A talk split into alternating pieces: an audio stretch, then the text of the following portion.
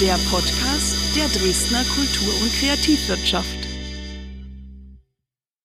Hallo und herzlich willkommen zu Caro quetscht aus, dem Podcast der Dresdner Kultur- und Kreativwirtschaft. Ich heiße Caro und quetsche aus, und zwar saftige Geschichten von Menschen, die in Dresden leben und auf unterschiedliche Weise kreativ ihr Geld verdienen. Die meisten wissen ja gar nicht, dass auch diese Berufe zum selben Wirtschaftszweig gehören. Also zum Beispiel eine Software-Developerin oder ein Game Designer, eine App-Entwicklerin oder ein Frontend-Developer oder Content Management oder Game Producer in UX aka User Experience Designerin oder auch Webdesignerin, 3D-Designerin, Game Artist, Programmiererin, Softwaretechnikerin und, wie wir heute sehen werden, sogar Hochschulprofessorin. Die Kultur- und Kreativwirtschaft hat insgesamt zwölf Teilbranchen, deren Arbeit auf schöpferischen und gestalterischen Tätigkeiten fußt. Kreativschaffende kennen kein Schema F, sondern entwickeln neue Ideen und setzen diese individuell in die Tat um. In diesem Podcast interviewe ich also Menschen, die ihre kreativen Ideen in Dresden professionell verwirklichen. Wenn ihr jetzt neugierig geworden seid und wissen wollt, wo es zeitgenössische Kunst in Dresden zu erleben gibt, dann hört rein in Folge 9 mit Anna Schinzel, der Kunsthistorikerin, die den Career Service an der Hochschule für Bildende Künste leitet. Sie hat mir nämlich verraten, dass die lukrativste Art, um mit bildender Kunst in Sachsen Geld zu zu verdienen, tatsächlich der Museumsshop ist. Also es bleibt spannend, hört rein auch in die vergangenen Folgen und neue gibt es dann jeden zweiten Dienstag auf den Plattformen Spotify, Deezer und Apple Podcast. Und heute, ihr ahnt es schon, gibt es wieder eine Besonderheit, denn dieser Podcast entsteht in Kooperation mit dem Branchenverband der Dresdner Kultur- und Kreativwirtschaft. WGD, Wir gestalten Dresden, wird dieses Jahr zehn Jahre alt. Und weil nicht nur das Jahr, sondern auch die Kultur- und Kreativwirtschaft durch zwölf teilbar ist, beleuchtet WGD jeden Monat eine andere Branche. Im Mai steht nun die Software- und Games-Industrie im Fokus, so dass ich mich passend dazu sehr auf meinen heutigen Gast freue. Herzlich willkommen, lieber Marius Brade. Dankeschön, ich freue mich sehr, hier zu sein. Sag mal, Marius, wie heißt denn eigentlich deine Berufsbezeichnung? Na, zweierlei. Also auf der einen Seite bin ich Professor für Medieninformatik mit Schwerpunkt ähm, interaktive Programmierung und Gameentwicklung. Und auf der anderen Seite bin ich Unternehmer. Ähm, womit fangen wir denn an? Was war denn zuerst da? Na, zuerst da war das Unternehmen. Wie heißt es denn? Äh, Mind Objects. Und was kannst du gut? Im Endeffekt ähm, Menschen helfen, ihre Gedanken visuell zu strukturieren und, und dabei anzugucken. Und äh, die Software habe ich eigentlich für mich selber geschrieben. Also ich habe selber nach einem Werkzeug gesucht seit Jahren, wie ich meine Gedanken äh, ja, sortieren kann. Wie kann ich eine Struktur finden und sozusagen neue Erkenntnisse aufbauen. Und dabei habe ich selber extrem viel ausprobiert und habe sehr viel ja, Fehlschläge auch gehabt, so nach dem Motto, aber auch viele Erkenntnisse so unterwegs, was für Werkzeuge verwenden wir eigentlich und wo ist die Grenze ähm, zwischen Werkzeug und dem, der davor sitzt und wie, wie, verwende ich das Ganze. Du hast also eine Lücke gesehen ähm, und wolltest etwas herstellen, das es noch nicht gab. Und konntest du zu dem Zeitpunkt schon programmieren? Und ähm, äh, wie kam eigentlich diese Idee dann äh, auch in Programmiersprache und äh, auch im Design, so dass ich es gleich benutzen kann? Äh, war das so ein Guss für dich oder äh, gibt es da verschiedene Etappen, in denen du auch nochmal recherchieren oder neu anfangen musstest? Also primär war der, das Programmieren jetzt erstmal nicht im Vordergrund. Das hat sich dann erstmal dadurch entwickelt, dass ich ein bestimmtes Ziel hatte, was ich zum, zum Leben erwecken wollte. Und ähm, am Anfang denkt man jetzt eigentlich nicht so in der Richtung, oder mir ging es zumindest so, ich habe nicht in der Richtung gedacht, ich will jetzt was Neues schaffen, sondern ich habe eher festgestellt, wenn ich, ähm, ich war als Student selbstständig für verschiedene Unternehmer und habe da äh, tolle Projekte gehabt, die ich machen durfte und habe mich immer gefragt, wieso werde ich da gebucht? Weil ich habe links und rechts geguckt und Kommilitonen gehabt, die konnten wesentlich besser programmieren. Ich habe Kommilitonen und Kommilitonen gehabt, die konnten viel besser gestalten. Ähm, und ich wurde gefragt, Kinowerbung zu zu zeichnen. Und ich bin jetzt kein Zeichner. ich habe das dann im Endeffekt im Auftrag gemacht und habe das alles dann selbstständig organisiert, sodass am Elbufer-Kino damals auch die Werbung dann lief. Da war ich ganz stolz drauf, war meine cool. erste Arbeit. Und der Stundenlohn war absolut unterirdisch, wenn ich das hochgerechnet habe. Ich habe dem einen Festpreis genannt und das war ein ziemlicher Fehler im, in dem Sinne, weil ich ja nicht wusste, was an Aufwand auf mich zukam. Aber ähm, dadurch habe ich total viel gelernt. Und danach habe ich dann angefangen, Webseiten zu machen als Studenten für verschiedene Unternehmer und habe eben immer festgestellt, dass ähm, ich so eine Art Geburtshelfer wurde. Mhm. Die hatten ein Problem, was sie gelöst haben wollten, ne, die Unternehmen. Und in der Regel ähm, hatten sie ein fixes Budget, was sie dafür hatten. Und ich habe dann geschaut, wie kann ich den das Problem lösen zu dem Budget, was sie haben. Und erst viel später habe ich gemerkt, dass das eigentlich das Hauptargument äh, war für die, mich zu buchen, beziehungsweise das, das, das, der Hauptpunkt, an dem sie Interesse hatten, nicht jemanden zu holen, der fachsimpelt, mhm. sondern jemanden zu holen, der das Problem versteht, mit ihnen zusammen reingeht in das Problem, um es wirklich zu verstehen, was ist denn die Lösung, die passend ist, und dann mit ein paar Vorschlägen kommt, die auch im Budget liegen. Und das wahrscheinlich auch zu visualisieren, denn Mind Objects ähm, kann nämlich äh, sehr gut den Leuten, die äh, dir dabei zugucken, wie du Probleme löst, auch wirklich äh, mehrere Aha-Effekte ins Gehirn zaubern. Kannst du uns mal beschreiben, was kann denn dein Produkt aus Sicht des ähm, Nutzenden? Ja, also der, der Unterschied ist, ähm, der, wenn man es jetzt vergleicht mit anderen Tools oder auch mit einem klassischen Flipchart oder einem Whiteboard, auf dem man arbeitet, dass ich sehr einfach die Dinge neu sortieren kann. Darauf habe ich besonderen Wert gelegt, dass man einhändig arbeiten kann auf dem Stift-Tablet. Und der Clou ist, dass man das Verändern von Gedanken im Hauptfokus steht, das leicht zu machen. Das heißt, ich habe einen Stift und ein Tablet in der Hand und was mache ich dann und äh, wie geht's weiter? Also was ist der äh, äh, Flow? Ähm, ich weiß ja wahrscheinlich am Ende noch nicht, äh, was äh, ähm, rauskommt im Gegensatz zu einer Illustratorin, die vielleicht das ähnliche Werkzeug in der Hand hat mit einem anderen Programm dann. Die hat sich vorher überlegt, äh, was der Auftrag ist, worin der besteht, welche Motive jetzt zu zeichnen sind. Ähm, wenn ich jetzt aber Mind Objects, ähm, die App anschmeiße und mein Tablet und mein Stift Stift in die Hand nehme, dann weiß ich meistens hinterher, vorher noch nicht, wie es hinterher aussehen soll, ähm, oder? Genau. Also der Punkt ist der, dass man meistens ähm, gerade in Diskussionen oder auch in, auf, wenn man sich so gemeinsam auf eine Reise gibt, eine Struktur zu finden. Ähm, Anforderungen rauszufinden. Dann hast du das treffend gesagt, man weiß am Anfang noch nicht, wie sieht am Ende die Struktur aus, wann bin ich zufrieden, wie viel Informationen werde ich sammeln, wie hängen die zusammen. Und für diesen Prozess gibt es eigentlich kein zufriedenstellendes Werkzeug, habe ich festgestellt, weil man in der Regel irgendwann einfach an Grenzen kommt. Wenn ich jetzt mit äh, Whiteboard arbeite oder mit Post-its arbeite oder anderen Sachen, dann ist irgendwann alles voll und ich muss administrieren. Ich bin damit beschäftigt, plötzlich zu, Platz zu schaffen, auch gedanklich. Und das ist eigentlich desaströs, wenn ich gerade in einem Flow bin, in, mit mehreren Menschen in Diskussion bin oder auch alleine und äh, Gedanken sind sehr flüchtig, jeder kennt das, deswegen sind wir auch beim Stift gelandet. So mit dem Stift die Dinge festzuhalten, ist so das schnellste Werkzeug, was wir aktuell haben.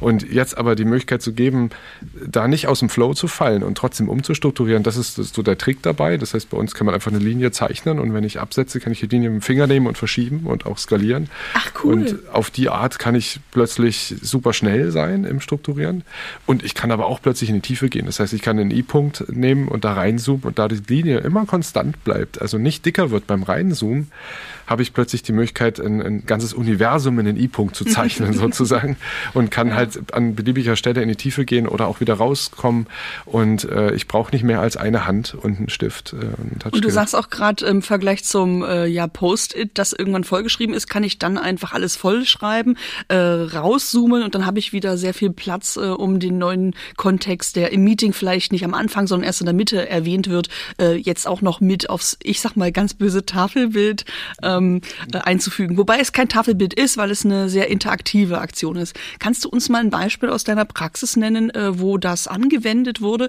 und äh, wie dieses sukzessive Arbeiten auch Aha-Effekte hervorbringt? Denn ähm, ihr strukturiert ja nicht nur ein Tafelbild, sondern indem eine Gruppe äh, miteinander diskutiert oder ein Problem lösen muss und gleichzeitig Mind Objects anwendet, ähm, können die ja auch grafisch miteinander Dinge verstehen und äh, so dass die Benutzung von Mind Objects auch die ganze Diskussion mitlenkt und strukturiert. Ja, da sprichst du mehrere Punkte an, die, glaube ich, sehr wichtig sind. Also das eine hängt schon im Namen, so Mind Objects, ne, so Gedankenobjekte. Und ähm, wir machen Gedanken zu Objekten. Also wir visualisieren etwas, wir geben ihm eine Form. Und zwar eine merkwürdige Form. Da ist die deutsche Sprache großartig aus meiner Sicht, weil es ist wirklich würdig, dass ich sie mir merke. Und dieses Handgeschriebene, auch wenn ich eine Form hinschmurgel in kurzer Zeit oder es entsteht ähm, ein, ein, Witz in der, in der Situation, Leute müssen lachen oder irgendwas anderes, das sind alles Merkwürdigkeiten, die da dranhängen und die uns dazu geführt haben, dass wir auch nicht automatisch eine Form schön machen oder ästhetisch sozusagen, ne, könnte ich programmiertechnisch super machen. Ich mache ein Viereck ähm, mit dem Stift und das sieht nicht schön aus und ich mache das dann im Rechner einfach perfekt als Viereck. Mhm. Aber damit wird es beliebig und ich schneide jegliche Merkwürdigkeit ab.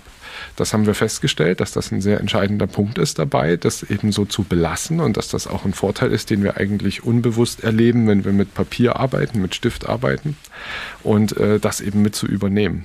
Das stimmt. Tafelbilder, die nur mit ähm, ganz geraden Linien aus einem vorbereiteten äh, Portfolio erstellt werden, die sehen dann, wenn man schnell durchblättert durch den Hefte, alle gleich aus. Ähm, wenn ich aber etwas, ich sag mal, fast individuell hinkritzle, dann hast du genau recht, ne? Ähm, merkt man sich das eher äh, als das, ähm, was von der Stange kommt.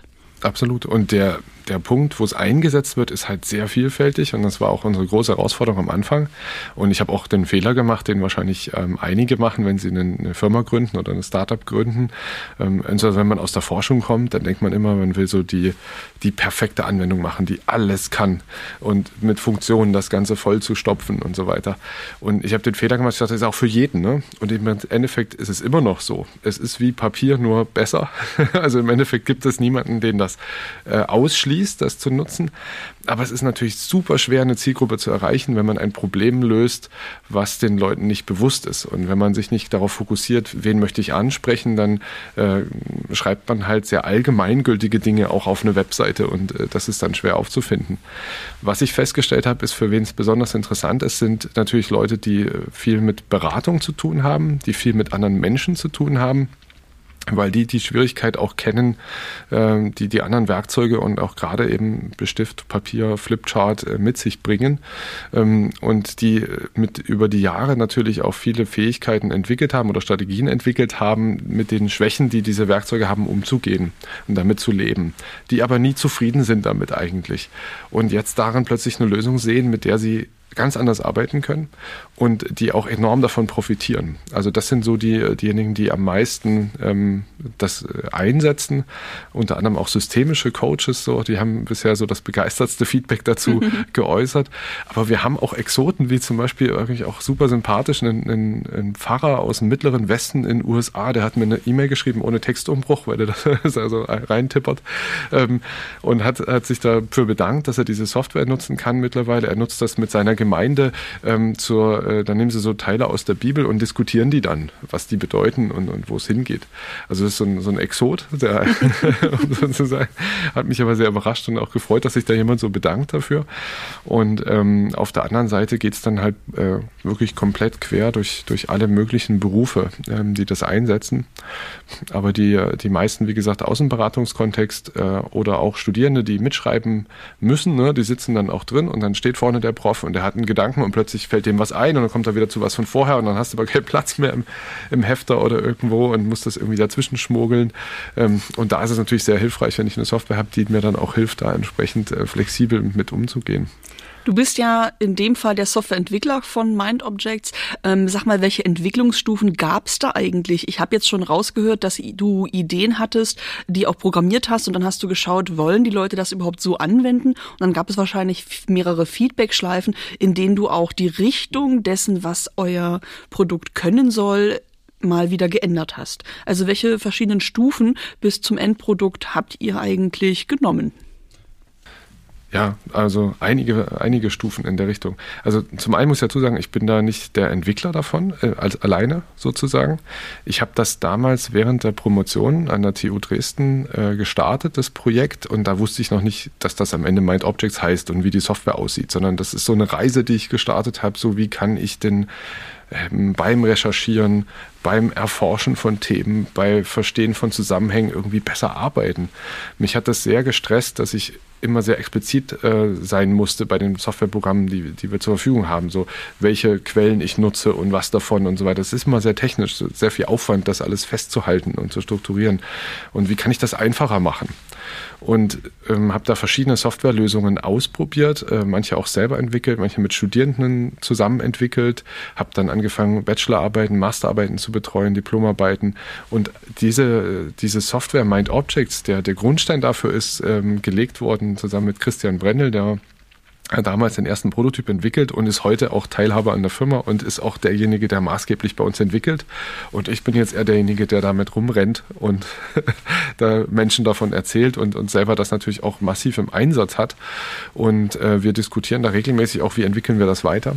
Und äh, ja, mein Part ist sozusagen das Benutzungserlebnis, das User Experience Design und äh, sein Part ist dann letztendlich die Softwarearchitektur weiterzuentwickeln, die, die Engine dahinter weiterzuentwickeln. Also es ist gar nicht so trivial, was dahinter steht, etwas zu machen, was sehr einfach ist, heißt aber und mitunter eben auch, wie in diesem Fall, Betriebssysteme sind nicht für skalierbare Benutzeroberflächen konzipiert. Das heißt, wir müssen eigentlich regelmäßig ähm, dort neue Wege gehen und äh, das ist technisch auch herausfordernd. Aber genau, um auf deine Frage nochmal zurückzukommen, in welchen Stufen sich das entwickelt hat. Am Anfang hatte ich eher so diesen Weg im Kopf, dass das, was man jetzt schreibt, auch automatisch erkannt wird als Text vom System und auch in eine Form gespeichert wird, die ähm, auf eine semantische Art Wissen personenunabhängig und plattformunabhängig abspeichern kann. Und das haben wir auch geschafft. Also in der Forschung dann damals einen Prototyp gebaut und das war auch für drei Unternehmen so die Killer-Anwendung, äh, nach dem Motto, es können auf einmal Experten, die jetzt in einer bestimmten Domäne unterwegs sind, ihr Wissen formalisieren. Das heißt, Sie können es einfach aufschreiben, strukturieren, verschachteln in Formen und das Datenmodell dahinter generiert dann wirklich eine maschinenlesbare Datei, die ich auch anderweitig auswerten kann und, und verwenden kann. Und äh, das ist auch was, was ich immer noch interessant finde und wo wir auch weiter äh, dran äh, bleiben werden, das, das auch in der Forschung weiterzuentwickeln. Aber in der Praxis haben wir dann festgestellt, dass schon alleine das Festhalten von Gedanken auf so eine coole, einfache Art und das Verschieben und Strukturieren davon so einen Mehrwert generiert hat, dass das alle interessiert hat. und, und insofern ist das natürlich eine ganz andere Reichweite, die man hat, als wenn ich jetzt die drei Firmen, die ich kenne, ähm, mit einer sehr aufwendigen Software äh, unterstützen kann kann. Also aufwendig in dem Sinne, dass wir natürlich noch viel, viel länger brauchen würden, das marktreif zu entwickeln, als jetzt äh, Mind Objects, wie es aktuell ist. Und insofern haben wir uns damals dann entschieden, da so ein Schiff zu machen und zu sagen, komm, wir lassen diesen ganzen äh, semantischen Bereich erstmal außen vor und äh, gehen ausschließlich auf den Bereich, äh, der uns alle betrifft, so wie können wir unsere Gedanken strukturieren und verstehen, was wir denken. Weißt du, ich dachte immer, Softwareentwickelnde sitzen am Computer und brödeln in ihren eigenen Gedanken und wenn sie dann wissen, worauf es hinauslaufen soll, tippen sie das in Programmiersprache ein und irgendwann wird es dann zu einem User Experience für weit entfernte Leute. Was du mir gerade schilderst, äh, klingt aber ganz anders, denn es scheint eine sehr kommunikative Leistung zu sein, ein ja äh, zu programmieren, denn du hast dich einerseits mit deinen KollegInnen immer wieder abgesprochen, was wollen wir eigentlich können und wie können wir das auf verschiedenen Betriebssystemen auch ähm, umsetzen. Und vor allen Dingen habt ihr immer wieder Zwischenstufen eingeblendet, äh, in denen du ja weiter geforscht hast. Äh, du sagtest, ähm, während deiner Promotion an der TU ist ähm, die Idee auch fortgeschritten, wie Mind Objects ähm, umgesetzt werden kann und was es eigentlich können soll. Äh, das heißt, es gibt auch immer wieder so, ähm, ich sag mal, Beta-Stufen, wo Leute reinschauen, das mal ausprobieren, ihr denen dann beim Nutzen zuguckt und denkt, ah, wir müssten hier an dem und dem Hebel nochmals etwas stellen. Das scheint also eine totale interaktive Aktion zu sein, ähm, so eine ja, Software zu programmieren. Hm. Das ist sehr schön beschrieben. Ne? Der, das Interessante bei Softwareentwicklung ist, und auch wenn ich jetzt ein Softwareprodukt habe, dass man verleitet ist dazu zu denken, ich bin irgendwann fertig. Ich mache jetzt was und dann bin ich fertig und dann bringe ich das raus und dann, dann ist es so. Wie ein Kunstwerk. Genau. Aber im Endeffekt ist das in dieser Branche eigentlich nicht möglich. Es ist so ein, vergleichbar mit Ein- und Ausatmen. Wenn ich aufhöre, bin ich tot.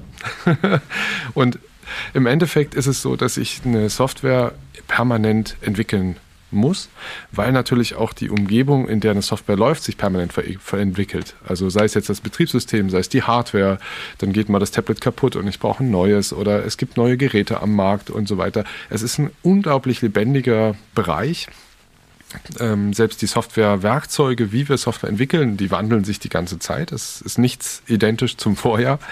Und ich glaube, in dieser Richtung ähm, ist es sehr entscheidend. Und natürlich wandeln wir Menschen uns. Ne? Wir entwickeln uns weiter. Wir lernen neue Fertigkeiten, neue Kenntnisse, neue Tools kennen, neue Methoden. Und da ist es natürlich unglaublich wichtig, äh, hier mit einem großen Interesse und einer Neugier auch als derjenige, der so ein Produkt treibt, ähm, an den Markt zu gucken und auch zu schauen, was da passiert. Und ähm, nicht nur darauf zu reagieren, reagieren, sondern vielleicht auch so die eigene Vision da umzusetzen. Und dieses Ein- und Ausatmen heißt eben auch, ähm, mit den Kunden und den Nutzern natürlich eng im Austausch zu stehen und immer festzustellen, wie kommt es eigentlich an und was macht man dabei und das selber zu reflektieren. Die der Trick ist auch, und es ist eigentlich auch sehr vorteilhaft, wenn man jetzt sagt, so der typische Softwareentwickler, der ist halt faul. Im Sinne, wie ich auch, man will jetzt nicht Arbeit umsonst machen. Und ähm, man versucht Dinge zu optimieren. Und das ist halt ein Punkt dabei, gerade am Anfang, wenn man eine Idee hat, wie kann ich mit wenig Aufwand überprüfen, ob die jemanden interessiert, ob das gut funktionieren kann. Und äh, das habe ich damals auch mit, mit Papier und Stift gemacht und es ist auch heute eine ganz wesentliche, wesentlicher Part von Softwareentwicklung und auch von Gameentwicklung, die, die ich auch an der Hochschule lehre. Ähm, und das funktioniert richtig gut, wenn ich erstmal mit, mit ganz einfachen Mitteln versuche, zu, äh, was zu faken sozusagen, äh, was so aussieht, wie ich mir das später vorstelle. Und das dann mit Leuten zu besprechen, ähm, die das auch nutzen würden und sie dann zu fragen, könnte das dein Erlebnis werden? Und ganz wichtig dabei ist eben nicht nur auf die Software zu blicken. Das war auch mein größter Fehler am Anfang, dass ich dachte, wir sind ein Softwareunternehmen. Und das ist ganz easy, weil wir laden halt einfach unsere App irgendwo hoch auf eine Webseite, mhm. Leute laden es runter, kaufen es und wir werden halt reich. so in der Richtung. Und es ist, wir haben es gemacht, wir haben es entwickelt und äh, auch wirklich nutzergetrieben entwickelt, so mit Leuten getestet und es kam total gut an und dann haben wir es auf die Webseite gestellt und dann ist nichts passiert. und insofern dann festgestellt, was ist denn da los? Warum passiert denn da nichts?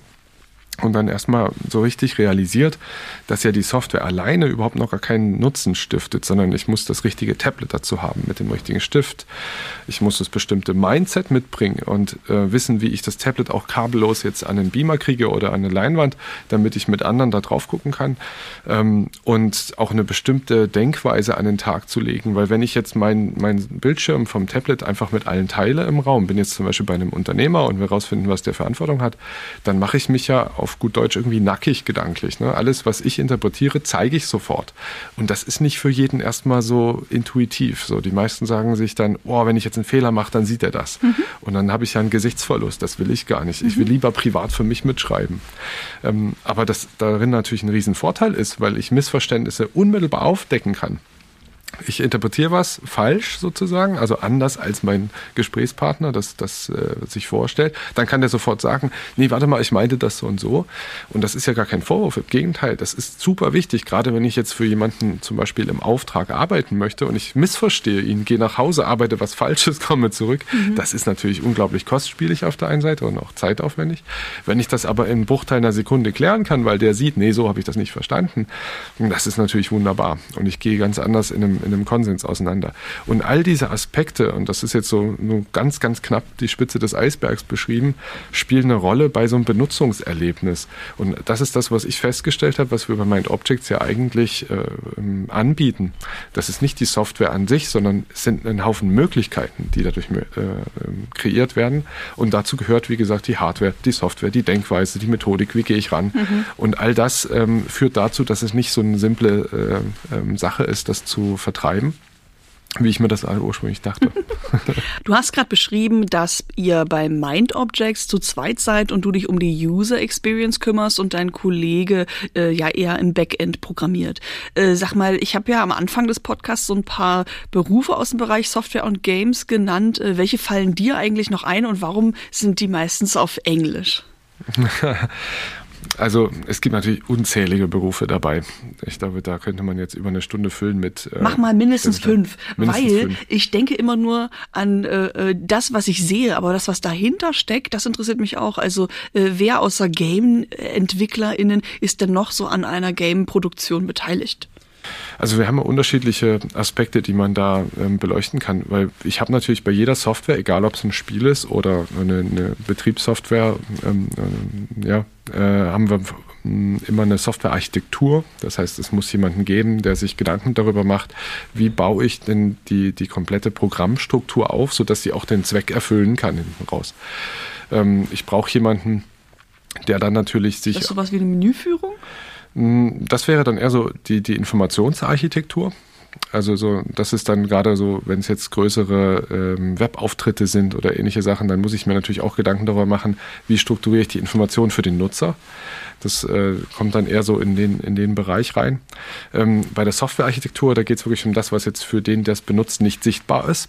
Also wie ist, welche Technologien greifen ineinander und äh, wie ist das Programm intern strukturiert, sodass es auch wirklich performant läuft. Ähm, da haben wir natürlich heutzutage auch ähm, unterschiedliche Geräte im Einsatz, vom Handy übers Tablet bis hin zu großen Workstations und so weiter, äh, unterschiedliche Internetverbindungen. Da spielen viele Themen eine Rolle, hier eine Softwarearchitektur aufzubauen, die sehr robust ist, die in verschiedensten Situationen auch funktioniert. Ähm, und dann gibt es natürlich unterschiedliche ähm, Anforderungen noch, wie ich die Daten speichere. Und da geht es natürlich auch nochmal extra Berufe oder ähm, ja, Berufsbilder dann, die sich damit auseinandersetzen, wenn ich Anwendungen habe, die in der Cloud verteilt laufen. Ähm, und äh, in dem Bereich, wie ähm, administriere ich das Ganze, wie, wie lasse ich das laufen. Also da, da geht es nochmal, ähm, gibt es einige in der Richtung. Wie heißen die denn zum Beispiel? Also unterschiedlich. Also ähm, ähm, DevOps ist ein, ein Wofür ist das denn die Abkürzung? Ähm, und da geht es um ähm, Development Operations äh, sozusagen. Also da geht es sehr stark eben um die Unterstützung von Entwicklungsprozessen. Ähm, dahingehend, äh, wie ähm, bilde ich die effizient ab? Und äh, ja, wie kann ich dann gerade so einen Prozess von, ich habe eine Software entwickelt, ich habe neue Funktionen entwickelt, wie bringe ich die jetzt zum Kunden in der Cloud? Und äh, das, das sind, äh, ist jetzt zum Beispiel da eine rausgegriffen. Wenn man jetzt auf das Frontend guckt oder auf das, was wir als Benutzer erleben, dann gibt es da auch neben dem User Experience Designer natürlich auch weitere Berufe. User Research oder äh, spielt eine Rolle. User Research ist natürlich wichtig, dass ich eben raus äh, ausfindig mache, was machen die Leute auf eine quantitative und auf eine qualitative Art. Das fällt auch mit in den Bereich User Experience Design manchmal, je nachdem, wie ich das im Unternehmen strukturiere.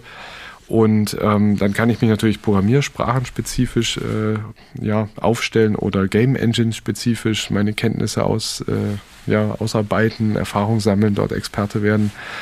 Also da gibt es äh, wirklich vielfältige Formulierungen dazu. Ja. Sind die eigentlich immer auf Englisch äh, und wie kommt das? Also die meisten sind auf Englisch in der Tat. Ich vermute, das kommt natürlich zum einen daher, dass viele Fachbegriffe in der Software aus dem Englischen heraus resultieren. Und wie der Begriff Software selber schon. Gibt es da ein äh, deutsches Wort für? Äh, ja, bestimmt. Ähm, also Anwendung. Programme, also ja. Computerprogramme, mhm. Computeranwendungen. Aber da müsst ihr jetzt auch nochmal länger nachdenken, um, um da die, die, die richtigen Sachen zu sagen. Es ist auf jeden Fall nicht gängig, im also nicht, Softwarebereich äh, deutsche Fachworte zu benutzen. Genau. Und es ist auch oftmals aufwendig, weil man müsste eigene erfinden. Also wir sehen das natürlich auch in, in anderen Ländern, in Frankreich zum Beispiel, die haben wirklich konsequent für jeden englischen Begriff im Softwarebereich auch einen eigenen Begriff entwickelt. In Island gibt es dafür eine eigene Abteilung im Ministerium, damit die Sprache bei nur 350.000 Einwohnenden im ganzen Land nicht untergeht. Ja. Also ich glaube, ähm, Internet bedeutet auch so in etwa wie äh, äh, das Fenster, durch das ich in die Welt hinaus gucke. Also ähm, ja. da ist man sehr kreativ dabei, alles auch ins Isländische zu übersetzen. Ja, ich kann mir das gut nachvollziehen und ich glaube auch, dass das nicht so einfach ist, weil wir, wir brauchen Metaphern, äh, wenn wir über etwas reden, was äh, nicht anfassbar ist. Und ähm, dementsprechend reden wir eigentlich nur in, in Worten, die wir woanders geklaut haben, mhm. wenn wir in, im Softwarebereich äh, sprechen. Kannst du uns noch ein bisschen mitnehmen in die Software- und Games-Branche Dresdens? Also was gehört äh, zu dieser Branche? Wir haben jetzt schon einige Berufsbezeichnungen genannt, aber äh, was sind denn so die üblichen Produkte? Wo werden die eingesetzt? Ähm, äh, wer produziert das auch in Dresden? Und äh, sind wir hier up-to-date oder ähm, hängen wir noch ein bisschen hinterher im, Vergleich, im bundesdeutschen Vergleich? Also ich glaube, im bundesdeutschen Vergleich haben wir, was die, also was die Games-Branche anbelangt, noch sehr viel Luft nach oben. Also wir können dort noch einiges ähm, äh, entwickeln in den nächsten Jahren und ich glaube, dass die Zeichen gut stehen, das zu tun. Wir haben in, in Sachsen dadurch eine Möglichkeit, dass das kein Verdrängungskampf ist, sondern wir können sehr viel aufbauen. Ähm, was bei uns ein Unterschied ist, ist infrastrukturell und äh, auch vom, vom Netzwerk her, dass wir da noch in einem, in einem recht äh, ja, recht guten Aufbaumodus sind aktuell. Wenn man sich jetzt andere Regionen anschaut, also gerade auch so die Kölner Region, die sehr stark sind so in dem Bereich und natürlich auch mit der mit großen äh, Game-Konferenzen dort ähm, international auch punkten, haben die sozusagen einen Vorsprung in, in, in dem Bereich. Aber was die Köpfe anbelangt, die ähm, vorhanden sind und die Ideen anbelangt und die Kreativität anbelangt, stehen wir nichts nach. Und auch die Bundesregierung hat mittlerweile erkannt, dass die Förderung sehr wichtig ist, auch kulturell wichtig ist und auch einen betriebswirtschaftlichen Faktor darstellt. Also wenn man sich den Games-Markt anschaut, sind wir in Deutschland einer der größten in, auf der ganzen Welt. Ähm, wenn es jetzt darum geht, das zu konsumieren, und für die Herstellung ist aber vergleichsweise sehr wenig in Deutschland, was dort passiert. Das Potenzial ist allerdings da. Also gerade auch wenn wir in den Mixed Reality Bereich schauen, in, in Games, im Softwarebereich passiert in Deutschland sehr, sehr viel, auch gerade in der Forschung, sehr, sehr viel in der Ausbildung. Wir haben hier hochkarätige Leute, die ähm, an den Markt kommen. Und insofern ist da auch ein großes Bestreben, auch von der Regierung ausgehend, äh, dass dieses Know-how in Deutschland gehalten wird, dass wir hier auch Firmen gründen und natürlich auch bei uns in Dresden ähm, ist das Ziel, dass wir hier ein Ökosystem schaffen, was es Menschen erleichtert zu gründen. Und das ist was, was ich auch sehr gerne äh, unterstütze und sehr stark pushen möchte, auch über die Hochschule, auch über die Kollegen an anderen Hochschulen und Kolleginnen, dass wir hier gemeinsam ähm, Gründungen äh, ja, helfen, auf die, auf die Straße zu kommen und Dinge auszuprobieren. Und deswegen bin ich auch in einem gemeinsamen Verbund mit drin, wo es um ja, das ganze Thema Ausgründung geht, was hochschulübergreifend äh, funktioniert. Und meines Erachtens nach auch ein sehr, sehr wichtiger Punkt ist bei äh, unserem Branchenverband hier, weil wir da die Möglichkeit haben, mit anderen Unternehmern in Austausch zu kommen und äh, die Inspiration gegenseitig äh, weiterzugeben. Und ich glaube, das ist einer der wichtigsten Aspekte überhaupt, ähm, egal ob ich jetzt im Spielebereich, im Softwarebereich oder in anderen Bereichen äh, gründen will oder Ideen verwirklichen will. Wir haben jetzt schon rausgefunden, Games sind auch eine Software, aber gibt es auch Software, die nicht nur Games ist? Also was, was fest eigentlich dieser Teilmarkt? Was sind die Produkte, die es gibt und äh, wer wendet die so an? Äh, Computerspiele habe ich jetzt schon kapiert. Äh, Mind Objects habe ich auch kennengelernt. Was gibt es noch so für Anwendungen, die in dieser Teilbranche entstehen? Das ist das Großartige dabei eigentlich an Software. Es ist wirklich enorm breit. Also wenn man sich anschaut, was, was umfasst Software- und Games-Branche, das ist so, so gut wie in, in jeder anderen Branche steckt das drin. Software selber ähm, hat in der Regel keinen Selbstzweck, sondern sie dient immer ähm, einem besonderen Einsatzfall. Und wir haben das in allen möglichen Geräten, die wir heutzutage nutzen, mit drin. Der, egal über was wir machen. Die, die, Mikros, die wir hier nutzen, sind zwar Hardware, aber wird dann in der Software zusammengebaut. Ne? Wir nutzen täglich unser Stimmt. Handy.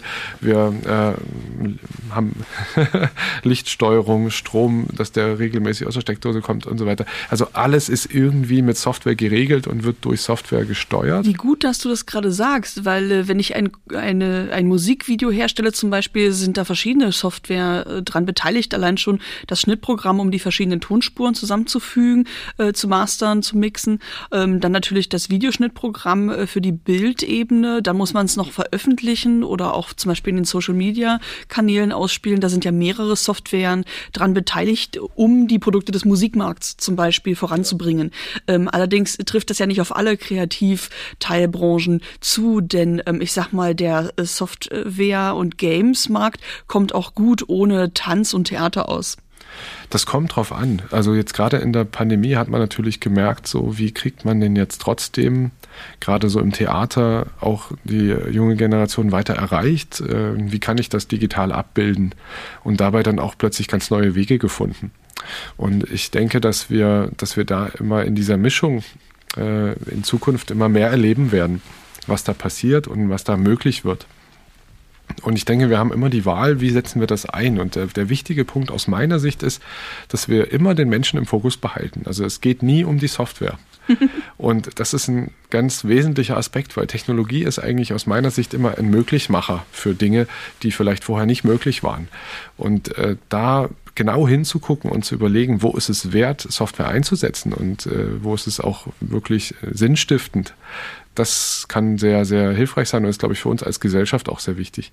Weil wenn wir einfach nur aus der Technologieverliebtheit heraus etwas entwickeln und äh, dadurch vielleicht auch Machtstrukturen entstehen, die, die ungünstig sind, das äh, halte ich nicht für erstrebenswert. Ja. Aber ja, die Software- und Gamesbranche ist da wirklich sehr breit, weil wir das ähm, gerade in, in Sachsen auch und auch im Dresdner Raum ähm, sehen können. Wir haben hier die Möglichkeit am Standort wirklich von der Hardwareherstellung, von den Chips, die überall drin stecken, bis hin zur Software, die dann läuft, wirklich die komplette Wertschöpfungskette äh, abzudecken. Und das ist sehr einzigartig. Also das gibt es nicht an vielen Dresden Punkten. ist ein besonderer äh, Halbleiterstandort. Genau. Historisch und bis heute auch. Richtig. Und wir können hier im Prinzip eigentlich alles an einem Standort von, äh, von dieser gesamten Wertschöpfungskette äh, adressieren. Und ja, und das, das ist eine Riesenchance, wenn man sich hier untereinander austauscht und sagt so, was kann man dort machen. Wir haben viele Firmen, die sind im Bereich B2B, das heißt im Business-to-Business-Bereich unterwegs. Die lernen wir als Privatmenschen nie kennen und sind da aber Weltmarktführer teilweise in ihren Bereichen. Und wir haben einige, die sind äh, auch mit ähm, B2C-Markt, also Business to Customer, so mit uns im, Austausch. Das kriegen wir eher mit, je nachdem, in welcher Branche wir sind. Und wir haben hier in, in Sachsen äh, hunderte Unternehmen, viele, die sind auch sehr klein, aber auch ein paar, die sind sehr groß. Ähm, SAP, T-Systems, Multimedia Solutions, also äh, T-Systems MMS, ähm, das sind natürlich sehr große Player hier am Markt, äh, die man auch kennt. Ähm, und da gibt es auch noch einige andere und viel, äh, viele interessante Menschen, die man da treffen kann und natürlich auch viele interessante Berufe, die man vielleicht so gar nicht mhm. kennt, beziehungsweise interessante Stellen. Und äh, da versuche ich auch immer möglichst die Studierenden darauf aufmerksam zu machen, ähm, dadurch, dass wir die Firmen auch besuchen, dorthin fahren, also dass sie kennenlernen, was gibt es denn überhaupt für Möglichkeiten hier vor Ort. Wir kommen gleich auch auf das Wort Studierende und Lehre zu sprechen, denn ich weiß, da bist du auch sehr engagiert und hast ähm, äh, Vorstellungen für die Zukunft, die du hier in Dresden schon anwendest, von denen ich mehr hören möchte. Ähm, ich frage mich aber vorher noch, ähm, wie eigentlich der Arbeitsmarkt äh, bestellt ist. Du hast gesagt, ähm, in Dresden könnte man mehr Gründungen ähm, ja, ermöglichen, um Software äh, entwickeln zu können. Ist äh, denn der Arbeitsmarkt für Software und Games ein solcher, dass man entweder eine Firma gründet und äh, Leuten Arbeit gibt, äh, beziehungsweise solo selbstständig programmiert? Oder gibt es auch ähm, ja äh, Festanstellungen an staatlichen Institutionen, ähm, so dass man äh, gar nicht so sehr nur auf Startups und ähm, Solo-Selbstständigkeit äh, sich fokussiert? Also im Softwarebereich gibt es natürlich ähm, maßgeblich sehr, sehr viele Jobs. Und da ist es so, dass der Bedarf auch wesentlich höher ist als äh, die nachwachsenden Fachkräfte. Ist das ein bisschen so wie Sekretärin oder äh, Bürokaufmann oder Bürokauffrau, die man eigentlich in allen Branchen braucht? Von daher muss man das nur als Ausbildung machen und dann kann man sich aussuchen, äh, in welchem Markt man sich jetzt hinsetzt, weil ein Platz im Büro ist für Menschen mit diesen Kenntnissen immer da. Aktuell kann man das so sagen. Es ist ein klarer Arbeitnehmermarkt mhm. im Softwarebereich. Das heißt, ich kann mir das aussuchen. Also es gibt einfach viel mehr Bedarf als, äh, als Leute. Von daher, ähm, wenn ich in dem äh, gut bin, was ich mache, habe ich da überhaupt keine Schwierigkeiten, einen, äh, Job zu finden. Da ist eher dann sozusagen die Qual der Wahl, was möchte ich tun und ähm, wie, wie finde ich dann den für mich schönsten Job. Du sprichst gerade von Mitarbeiterbindung. Also das ist ja auch noch eine große Herausforderung, gerade in Dresden, äh, wo es so viele Notwendigkeiten gibt für SoftwareentwicklerInnen, ähm, also mehr Arbeitsplätze zur Verfügung stehen, als Fachkräfte vor Ort sind. Und dann entstehen eben so neue Berufsgruppen wie Community Managerin, äh, die ähm, oder so äh, Partys für Mitarbeitende in, in Firmen, die weit über 100 Leute haben, organisieren, damit die sich vierteljährlich mal in ungezwungener Weise treffen und wieder eine Bindung an ihr Unternehmen empfinden und äh, sich nicht einfach schnell wieder abwerben lassen. Also dadurch entsteht ja eine, ein ganz anderer neuer Berufszweig wiederum. Auf jeden Fall. Und da tut sich natürlich in dem Bereich auch einiges, weil die Leute anders drüber nachdenken müssen. Was macht es denn eigentlich aus für uns? Warum arbeiten die Leute bei uns? Was, was wollen wir dort? Und wir sehen das auch bei einigen Firmen, die jetzt schon länger am Markt sind, dass die sich da entweder sehr, sehr gut drin schlagen, weil sie das äh, schon immer intuitiv so richtig machen für sich selber. Und es gibt andere, die sehr viel Fragezeichen im Kopf haben und sich überlegen, was, was, wie kann ich das denn tun? Und äh, das hängt natürlich extrem stark mit der Unternehmenskultur zusammen, die ich leben möchte. Und wie ziehe ich die Leute an? Und ich, ich finde selber das, das Wort Mitarbeiterbindung gar nicht so gut, weil das wirkt immer so, ich habe sofort so ein Bild im Kopf, wenn jemand irgendwo hingefesselt ist, angebunden, sondern es ist irgendwie so, dass man, glaube ich, am meisten davon profitiert, wenn man ähm, in der aktuellen Situation, in der wir leben, die Leute freilässt, also eine Mitarbeiterfreilassung lebt und sagt, ähm, dass man äh, eben in gewissen Bereichen ihnen die, die Verantwortung selber auch übergibt, ähm, sie selber kreativ sein können, was, was entscheiden dürfen und die große Herausforderung ist natürlich jetzt für jemand, der eine Führungsposition hat, hier eher so einen Mentorenblick aufzunehmen und zu gucken, wie kann ich den äh, Menschen helfen, sich persönlich weiterzuentwickeln? Und äh, wie kann ich vielleicht auch schon ein bisschen vorhersehen, so was, was haben die für Stärken, was kennen sie vielleicht selber noch nicht, wie kann ich sie dahin führen, was brauchen die noch. Wenn ich das im Blick habe, dann entwickelt sich dadurch natürlich nicht nur diese einzelne Person, sondern dadurch, dass sich meine äh, Leute, mit denen ich zusammenarbeite, entwickeln, entwickelt sich auch die Firma weiter. Mhm. Und wenn ich das zulasse und diesen, diese Impulse dann auch integrieren kann in die Weiterentwicklung der ganzen Firma, dann gibt das natürlich ein ganz tolles Zusammenhalts, äh, Zusammenhaltsgefühl auf der einen Seite. Die Leute merken, es ist nicht nur eine Worthülse zu sagen, sie sind Teil etwas Größerem, sondern sie erleben das und äh, sie können es auch wirklich gestalten. Und ich glaube, dass gerade in diesem Bereich ein unglaubliches Potenzial steckt, ähm, wenn man das heben kann und wenn man das auf dem Schirm hat. Und da ähm, bin ich auch mit etlichen Unternehmern hier bei uns und Unternehmerinnen so im, im Austausch und, und auch, auch, Leute, die einfach Mitarbeiter sind und das eine Firma mitentwickeln. Und das fällt alles so auch unter diesen Bereich New Work. Also neues Arbeiten heißt nicht Homeoffice, sondern heißt im Prinzip eben genau das. So, was ist menschenwürdiges Arbeiten? Was brauchen wir eigentlich? Und das ist nicht so einfach festzuhalten, dass man das sagt, das sind irgendwie die sieben Punkte und fertig. Äh, und man kann es nicht nach Schema F abarbeiten, äh, sondern äh, ich glaube, da ist so wirklich ein originäres Interesse an den Menschen, an der Weiterentwicklung der Menschen wichtig.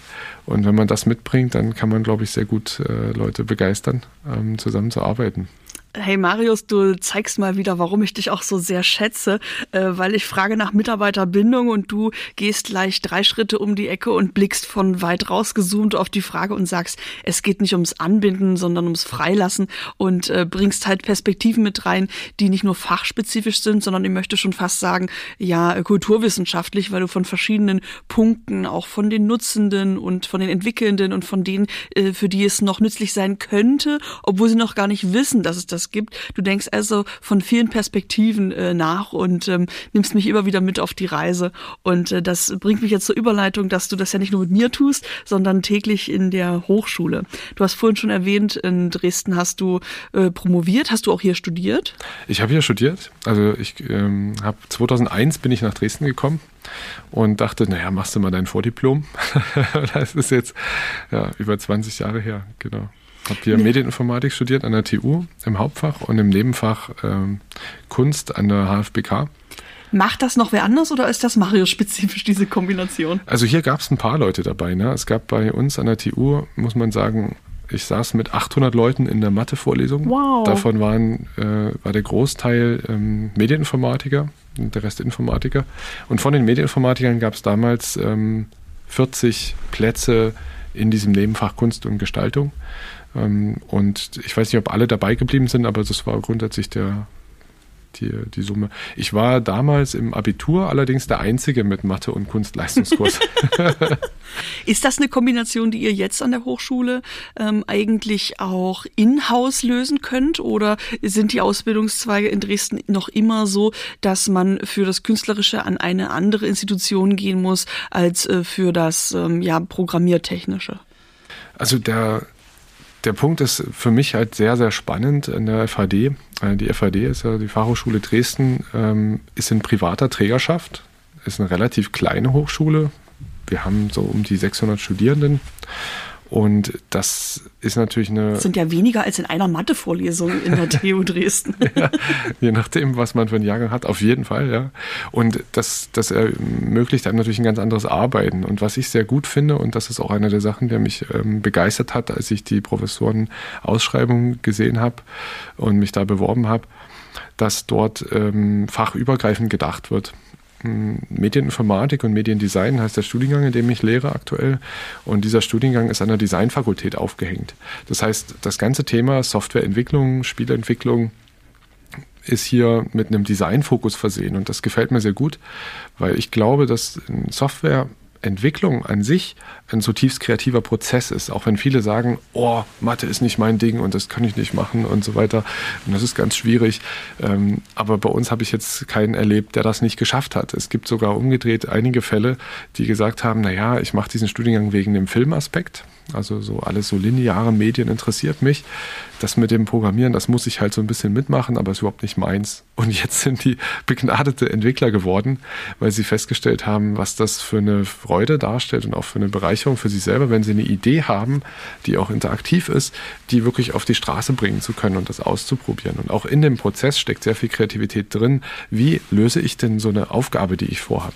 Und ich glaube, einer der Vorteile, die wir natürlich haben als relativ kleine Institution ist, ich habe jetzt 15 bis 20 Leute in einem Jahrgang. Ich kann die alle persönlich in der Tiefe kennenlernen. Mit ihren Projekten sozusagen wachsen die und dabei natürlich über die Schulter schauen zu können und auch ähm, dann mit, mit Theorie zu kommen, wenn die Leute das Problem haben, das ist ein ganz anderer Modus, in dem ich aktivier, äh, agieren kann, als wenn ich natürlich äh, mehrere hundert Leute habe oder hundert reichen auch schon.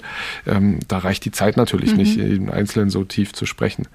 Und es ist natürlich für mich jetzt als Hochschullehrer auch schwieriger, ähm, das so zu machen, weil ich kann jetzt nicht einfach einen Standardfoliensatz nehmen und sagen, ich lese den jetzt vor mhm. und ähm, dann wissen die Leute alles und dann machen sie irgendwann ihre Projekte, sondern äh, jeder kommt zu einem unterschiedlichen Zeitpunkt oder jeder Jahrgang ist auch, tickt auch anders, hat andere Vorkenntnisse, die Leute haben andere Vorkenntnisse.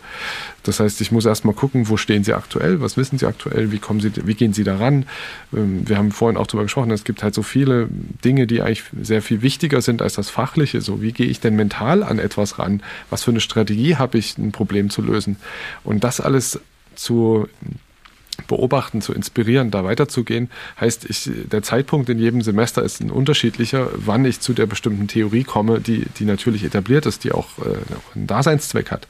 Ähm, aber ja, wann ich die nenne und in welcher Reihenfolge und wann es für die Leute wichtig ist, ist sehr unterschiedlich wie du schon sagst, Code is creative. Also äh, wer programmiert, erschafft eigene Welten und ähm, setzt Dinge in die Tat um, die dann digital äh, wiederum vieles möglich machen, das ich analog gar nicht so schnell oder auf diese Weise herstellen könnte. Man erschafft also quasi wirklich ähm, äh, bisschen wie Magie, ähm, Dinge, die vorher noch nicht da waren und aber mit wenig Mitteln, natürlich aber mit viel Kenntnis ähm, äh, entstehen können. Ähm, mich hat das sehr inspiriert, als du vorhin von Software als einem sehr lebendigen Bereich gesprochen hast, weil du sagtest, ähm, äh, wenn ich aufhöre äh, zu atmen, höre ich auch auf zu leben. Und so geht's äh, mit dem Programmieren auch. Wenn ich ein Produkt entwickle, das ich programmiere und ich lasse es auf dem Stand, wie es ist, dann kann man es ab dem Moment, wo ich aufhöre, dran zu arbeiten, eigentlich nicht mehr benutzen, weil sich alles drumherum mitentwickelt, sei es nun die Erwartungen des ähm, Nutzenden als auch die Hardware und so weiter. Weißt du, ich finde, das ähm, kann man auch gut auf die Art und Weise, wie du unterrichtest, an anwenden. Denn äh, wenn du aufhörst äh, zu überlegen, wie du die nächste Veranstaltung anders machen kannst und welche Themen du demnächst neu ansprechen kannst in der Lehre, dann ähm, würde auch der Unterricht nicht mehr funktionieren, weil du holst ja nicht jeden April die gleiche Karteikarte raus und sagst, wir schlagen Buch auf Nummer 5, auf Seite 15 auf, um jetzt mal über User Experience Design zu sprechen, sondern du hast immer wieder neue Anwendungsbeispiele, äh, vermutlich auch neue Fachbegriffe und neue äh, Trends, die du mit in die Lehre einbringst. Ähm, also äh, kannst du mal Beispiele nennen, wie wandelbar äh, dein Unterricht eigentlich sein muss und äh, dass du jedes Jahr ähm, nicht das Gleiche in der Uni machst, weil sonst würde ja niemand mehr zum Studieren kommen, zumal die Semestergebühren ja eine andere Höhe betragen als an einer staatlichen Universität? Die Lehre gleicht jetzt wirklich von einem Semester zum anderen Semester wenig äh, miteinander. Natürlich die, die grundlegenden Punkte klar, weil es gibt immer wieder, gerade bei einem Fach, dort ist User Experience Design genannt, ähm, gibt es natürlich Ziele, die, äh, die ich auch verfolge, die äh, ich für wichtig erachte, dass Leute das danach wissen. Aber ich glaube, dass es Erlebnisse braucht, um wirklich zu lernen. Also ich bin als, als Prof eher Erlebnisdesigner sozusagen. Und die, das reine drüber reden, wie zum Beispiel so ein nutzergetriebenes Entwickeln aussieht, äh, führt noch nicht dazu, dass Leute das auch machen. Und ähm, in der Vorlesung Game-Entwicklung zum Beispiel oder Game Design, da nutze ich das sehr gerne, dass ich dann auch Schüler, also Schulklassen einlade, die in der Mitte vom Semester die Spieleprototypen testen. Und die Studierenden sagen dann immer, aber ich bin doch noch nicht fertig, wir können das noch gar nicht testen. Aber genau darum geht es mir, dass die ja. eben noch nicht fertig sind, sondern auf dem Weg schon die, äh, die Leute mit einbeziehen können, Feedback kriegen können und danach sind sie meistens sehr begeistert, was dann noch für tolle Ideen von den Schülern kommen, was für Feedback. Sie sind sehr überrascht, weil manche Dinge hätten sie gedacht funktionieren, die funktionieren gar nicht. Andere wiederum äh, funktionieren viel besser, als sie das erwartet haben. Und da entwickelt sich die eigene Idee nochmal in eine völlig andere Richtung, als man das ursprünglich dachte. Und ich glaube, dass solche Erlebnisse im Blick zu behalten sehr wichtig sind, äh, wenn man jetzt eine Lehre konzipiert. Und ich gehe auch damit sehr offen um, wenn ich Dinge noch nicht weiß und Fragen habe, die ich noch nicht beantworten kann. Und ich bin ja permanent auch selber dabei, Dinge rauszufinden und über mich rauszufinden und über die Welt und mhm. über Software. Und das diskutiere ich mit den Leuten auch. Wo stehe ich da gerade? Warum bin ich dabei? Und ich frage natürlich auch sehr interessiert nach, weil ich ähm, die Erfahrung gemacht habe, auch immer, dass man da ganz überraschende Erkenntnisse auch mitnimmt, wenn man schaut, was bringen die Leute denn für Erfahrungen mit. Wir haben Studierende dabei, die sind fertige Fachinformatiker. Wir haben Leute, die sind Quereinsteiger, kommen aus dem Theater ähm, und wollen in diese Branche kommen. Und insofern ist diese, die, die, die Gruppe an sich immer sehr heterogen von den Vorkenntnissen. Das heißt, ich kann nicht einfach irgendwo beginnen, äh, wo ich immer beginne, sondern ich muss mir erstmal anhören, was wissen sie denn dazu? Und es ist äußerst spannend, weil sich dadurch natürlich auch mein Wissensstand immer weiterentwickelt. Wenn ich jetzt zu einer Vorlesung äh, einfach in die Runde frage, was kennt ihr dazu, was wisst ihr dazu, ähm, wie, wie schätzt ihr das ein, da kommen natürlich dann nochmal auch neue Punkte mit auf, über die ich bisher vielleicht noch nicht in der Tiefe nachgedacht habe. Und äh, ich probiere ja auch in meinem Unternehmen viel aus äh, und äh, schaue, wo es dahin geht, wo wir da weiterkommen. Bin im Austausch mit anderen Unternehmen, die ich auch berate in, in manchen Prozessen. Und das nehme ich auch mit in die, in die Vorlesung, in dem Sinne, dass ich da äh, Herausforderungen, wie, wie, wie sind die zu knacken, ähm, mit denen auch diskutiere. Also natürlich jetzt nicht mit privaten Daten oder irgendwas. Ne? Also es ist jetzt nicht so, wenn man mit mir zusammenarbeitet als Firma, dass ich jetzt da die interne ausplauder, mhm. sondern äh, wirklich äh, auf die Themen, die, die jetzt äh, für die Studierenden auch interessant sind.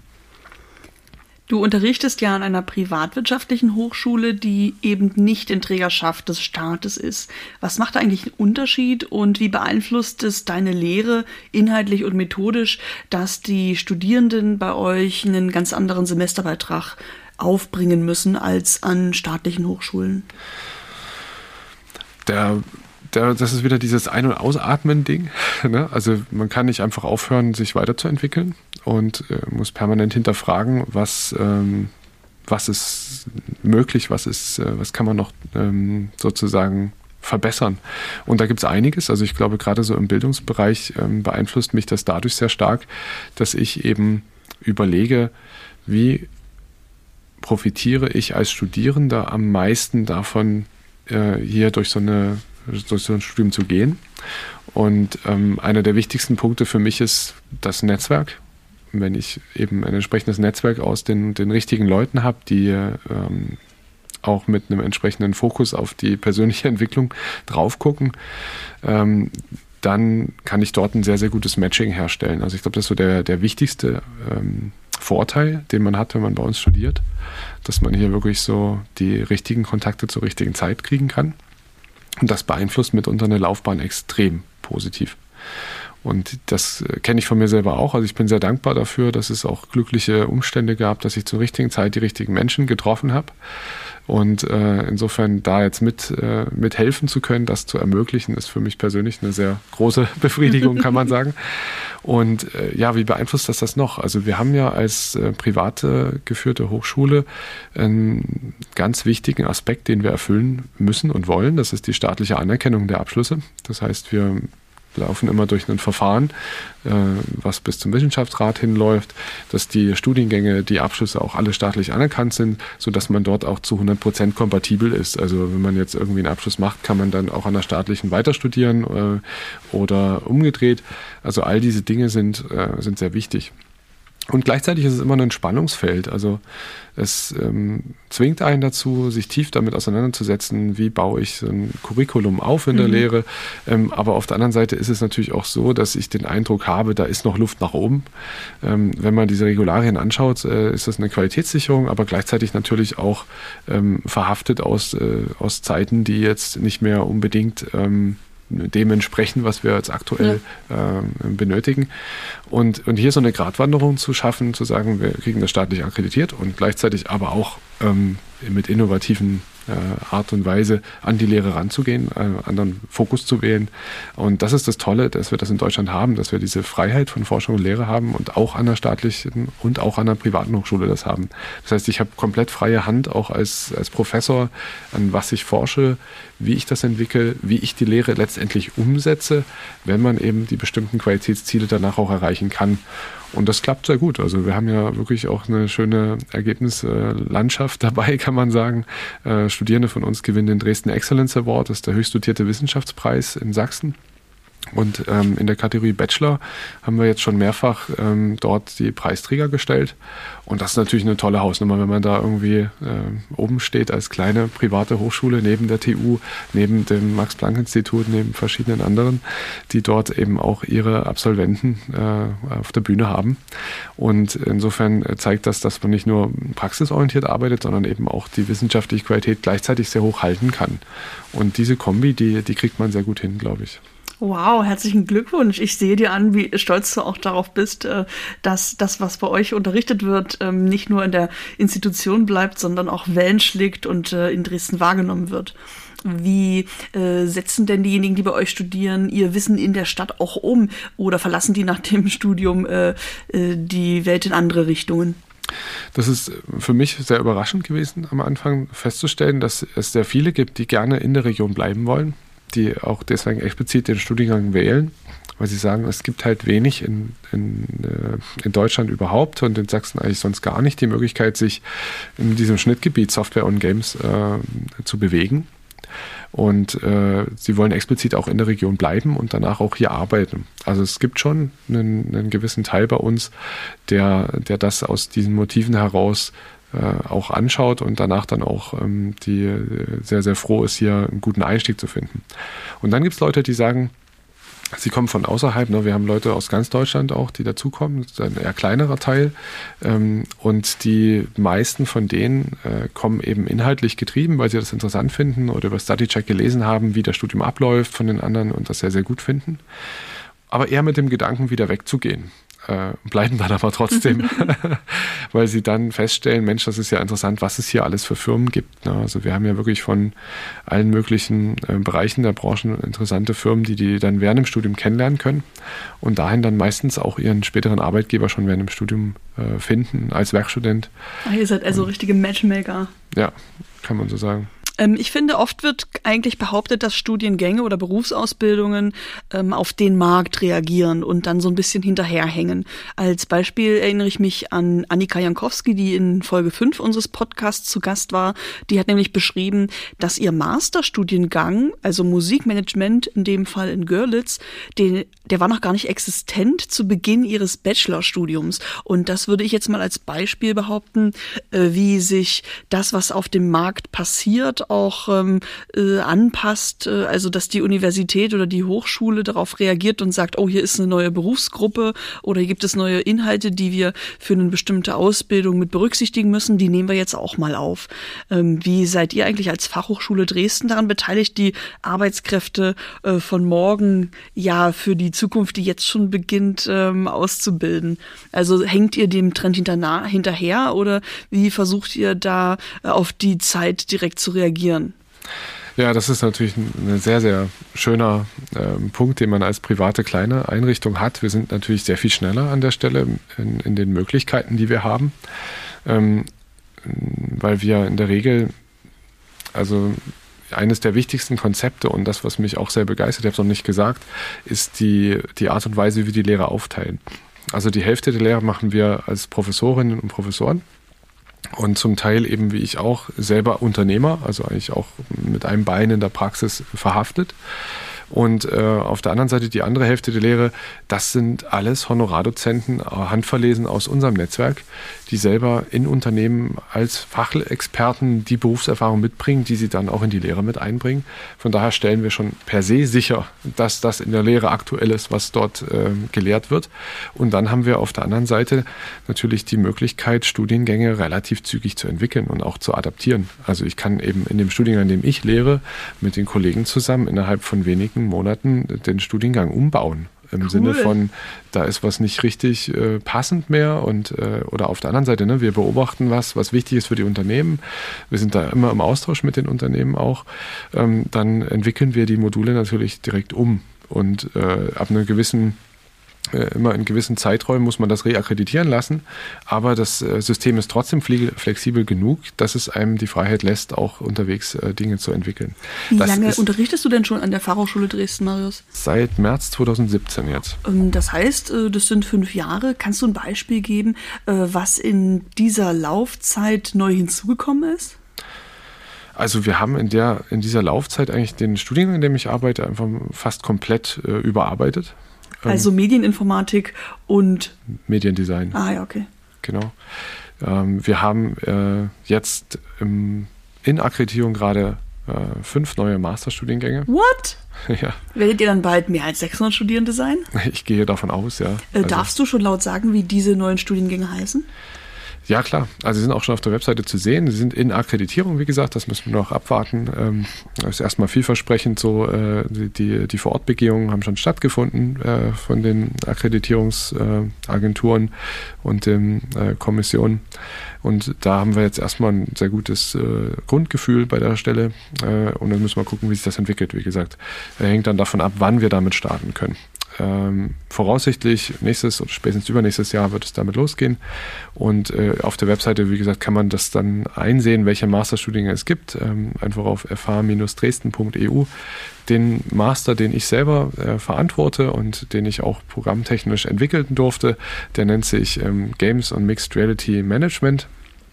Und da geht es eben darum, Produktverantwortliche äh, auszubilden, die selber äh, einen guten Einblick daran gekriegt haben, was ist wichtig, wenn ich ein Produkt entwickle in dem Bereich, in dieser Branche und wie kriege ich das am Markt platziert, getestet, wie führe ich ein Team, was für ein Team brauche ich, welche Kompetenzen brauche ich und die auch das Ökosystem Firma verstehen. Das heißt, was ist eigentlich in unserem aktuellen ähm, ja, System nötig, als Firma zu überleben, ja zu profitieren, sich weiterzuentwickeln und äh, aber selber als Produktverantwortliche dann Fokus übernehmen. Und das geht berufsbegleitend oder halt äh, konsekutiv, das heißt jetzt direkt nach dem Bachelor den Master anzuschließen.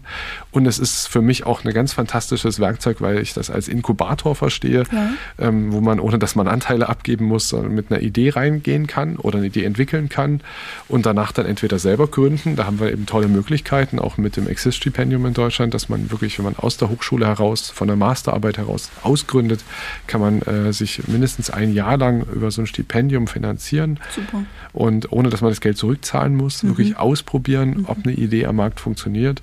Und das ist großartig, das unterstützen wir. Sehr, sehr gerne. Und äh, an dieser Stelle hat man dann nicht nur äh, eine Idee für eine Firma und ein vorvalidiertes Konzept, sondern auch noch einen Masterabschluss. das ist sehr hands-on. Das kenne ich von vielen Hochschulen oder äh, Kunsthochschulen eigentlich gar nicht. Kannst du mir noch verraten, wie heißen die anderen vier Master, die ihr gerade entwickelt? Ähm, da muss ich jetzt muss ich jetzt schauen, dass ich das alles Richtung hinkriege. Also es gibt auf jeden Fall noch einen, der nennt sich Creative Direction. Der ist auch an der Designfakultät. Das äh, geht dann so in die Richtung, dass wir eben schauen, was wird gebraucht in den Agenturen Gerade gibt es ja dort auch wirklich den Berufszweig Creative Director. Und ähm, ja, dass man dort auch die, die ganzen äh, Fähigkeiten mit bringt und mitkriegt äh, anhand der Projekte, die man auch im Studium leitet und macht, mh, was in der aktuellen Phase wichtig ist. Es ist natürlich so, dass wir auch hier die verschiedensten neuen Technologien immer kennen müssen und können müssen, wenn wir da reinkommen. Und äh, der Fokus von dem Studiengang ist natürlich auch sehr stark darauf, dass Leute, die vorher eine Grafikdesign-Ausbildung gemacht haben, die einen Bachelor haben in der Richtung, äh, sich hier weiterentwickeln können. Dann sind wir noch im Bereich, ich nenne es immer die Bereiche und weniger die Titel. Ähm, ähm, weil ich da auf dünnem Eis unterwegs bin, den richtigen Titel zu formulieren. Ähm, Im Pflege- und Gesundheitsmanagement sind wir unterwegs äh, mit einem Master. Im Sozialbereich haben wir einen Master dort, äh, der dort äh, kommen wird. Und ähm, insbesondere auch äh, ja, in der Betriebswirtschaftsfakultät bei uns ähm, gibt es auch großartige Master, die sich mit dem Thema äh, Entrepreneurship, Innovation und Management auseinandersetzen. Äh, vielfach auch zu den Punkten, die ich vorhin mal nannte. Was macht denn so das Thema ähm, aus, wie, äh, wie manage ich denn eine, eine Firma gut auf, der, auf eine nachhaltige Art mhm. ähm, und wie kann ich dort äh, ja, in, in, diese Richtung gucken. Also das ist sozusagen ein, ein Master, der, der dort, glaube ich, sehr interessant werden kann, weil er wirklich dieses Entrepreneurship-Thema und dieses Innovationsthema im, im Zentrum hat. Weißt du, was mir noch im Kopf hängt, ähm, als du vorhin sagtest, das hat mich sehr beeindruckt, ähm, dass in Deutschland der Gamesmarkt äh, auf Seiten der Konsumierenden äh, ja weltweit einer der führenden ist, aber auf Seite der Produzierenden eben noch nicht. Kannst du noch mal über die Bedeutung sprechen von, ja, ist Games einfach ein anderes Wort für Computerspiele oder unterscheidest du da? Und welche Bedeutung hat die eigentlich für den Markt, ob nun in Dresden, Sachsen oder eben deutschlandweit? Und vorhin hast du ein Wort gesagt, das kannte ich noch gar gar nicht. Was macht denn eigentlich die Games-Forschung? Okay, super. Also ähm, der, der Bereich, also Games sind in der Regel damit gemeint wirklich ähm, computerbasierte Spiele. Und ähm, es ist so, dass hier aber die Grenzen natürlich auch fließend sind. Also wir haben in Dresden auch zum Beispiel einen hybriden Spieleverlag, Hyber, ähm, die äh, machen das so, dass sie eine Verbindung schaffen zwischen äh, dem physischen Kartenspiel zum Beispiel, was ich habe, und dem Soviet Smartphone. Kitchen macht mir mehr Spaß als das mit den Delfinen. Nur kurze Empfehlung. ja. Und diese, das Handy dann eben dort zu nutzen, digitale Sachen zu nutzen, nicht nur als Add-on, sondern als wesentlichen Teil eines, eines Prozesses, das halte ich für sehr interessant. Ähm, und grundlegend Computerspiele oder physische Spiele haben natürlich alle äh, einen, einen sehr, sehr kulturellen und, und sehr interessanten Faktor für uns Menschen. Und es geht natürlich immer darum, irgendwie eine Balance zu halten zwischen Spielsucht und äh, äh, einem schönen, entspannenden Erlebnis oder auch einem sozialen Erlebnis, einem kulturellen Erlebnis. Das ist vollkommen klar.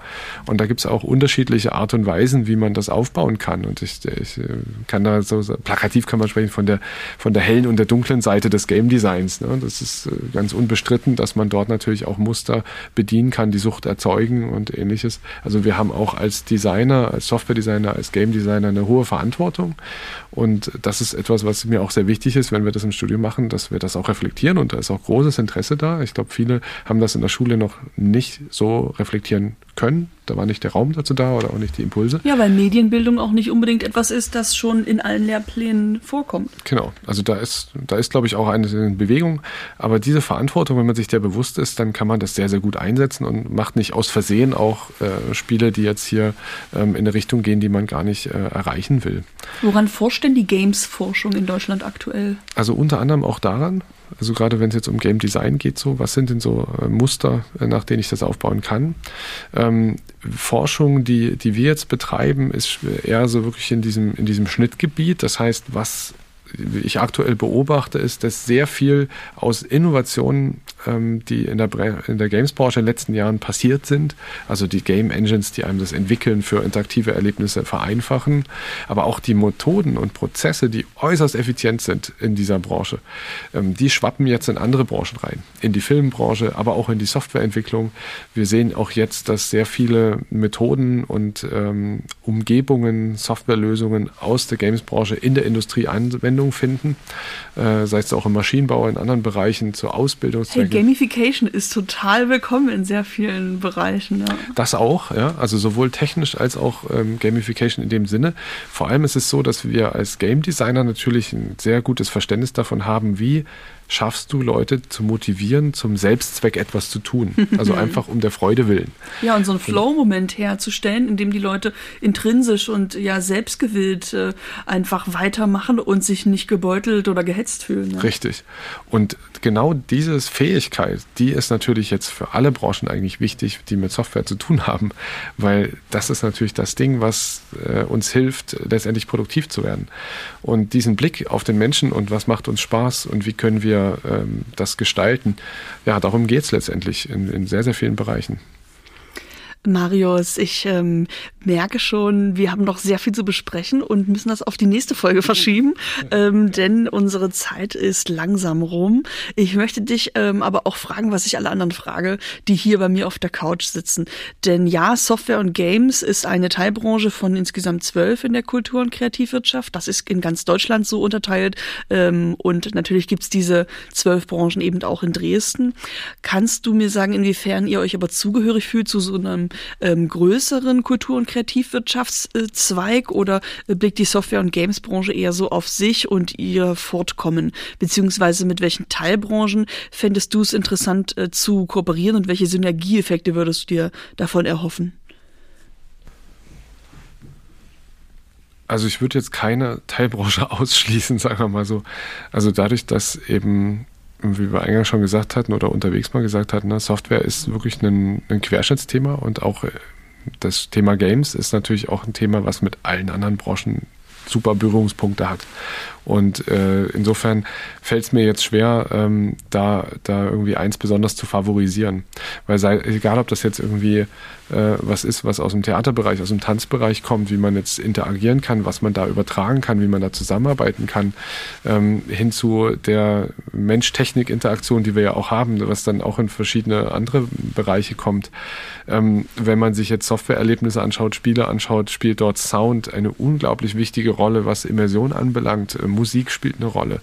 Ähm, auch das ganze Thema Storytelling, Erzähler, Stimmen, ähnliches, ne, das sind ganz wesentliche Aspekte davon, die, die ja, ähm, ja, und das macht es halt schwierig, das, äh, das jetzt so äh, zu sagen, es gibt jetzt diese eine Branche, ähm, mit der man so besonders viel zusammen machen muss. Ja, ich äh, entsinne mich auch noch in Bezug auf Produktdesign, habe ich neulich, als ich im Kunstmuseum hier war, ich habe mir eine Ausstellung von der Hochschule für Bildende Künste, der Masterklasse, angeschaut und da gab es ein Objekt, das man nur begutachten konnte, indem man sich so Hardware anzog und einen Rucksack aufsetzte, der dann den ganzen Körper zum Vibrieren brachte, da man eine Installation auf einem Screen sah, die man eben auch hörte und man hatte so eine Art eigene Basstrommel auf dem Rücken, die meinen Körper dazu fast bewegt hat oder eben äh, so äh, ja Rhythmen und Beats in, in, meinen Körper so übertragen hat, äh, währenddessen ich nach vorne eigentlich so eine Kinosituation sah und äh, da habe ich auch gemerkt, wie schön das zusammen funktioniert, wenn gleich diese Hardware eigentlich für so Gamer und Gamerinnen entwickelt wurde. Also das fand ich eine schöne äh, Kombination, die so eigentlich nicht gedacht war als Kunstausstellungsobjekt. Na, großartig. Ich glaube auch, dass das wirklich ein Punkt ist, der nochmal einen ganz besonderen Beitrag leistet, wenn man auch aus, aus einem künstlerischen Blick heraus drauf äh, blickt auf solche Themen. Weil Kunst ja in der Regel nochmal ganz andere Möglichkeiten ähm, bietet, äh, ein Thema zugänglich zu machen.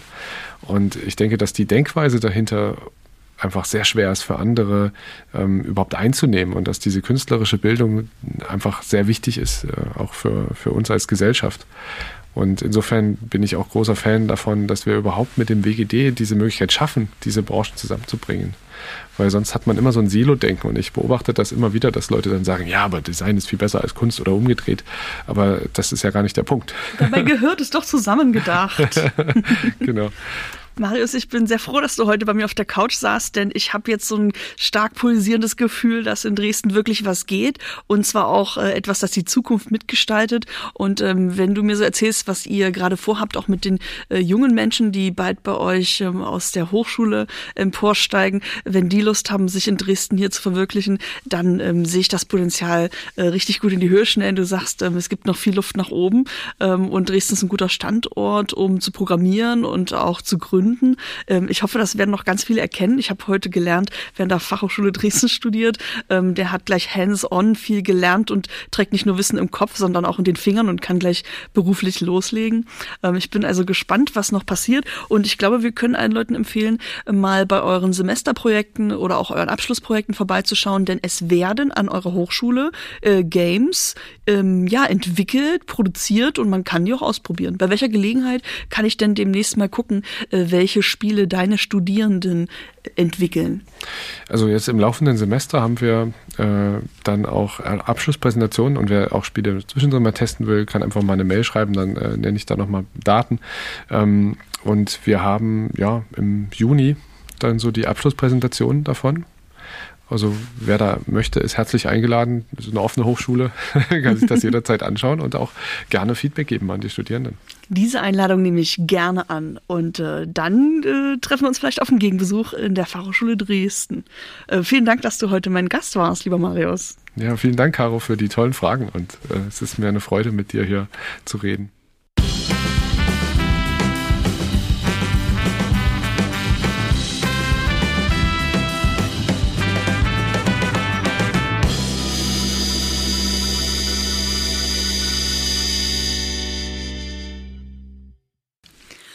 Ihr wollt Caro quetscht aus etwas Gutes tun?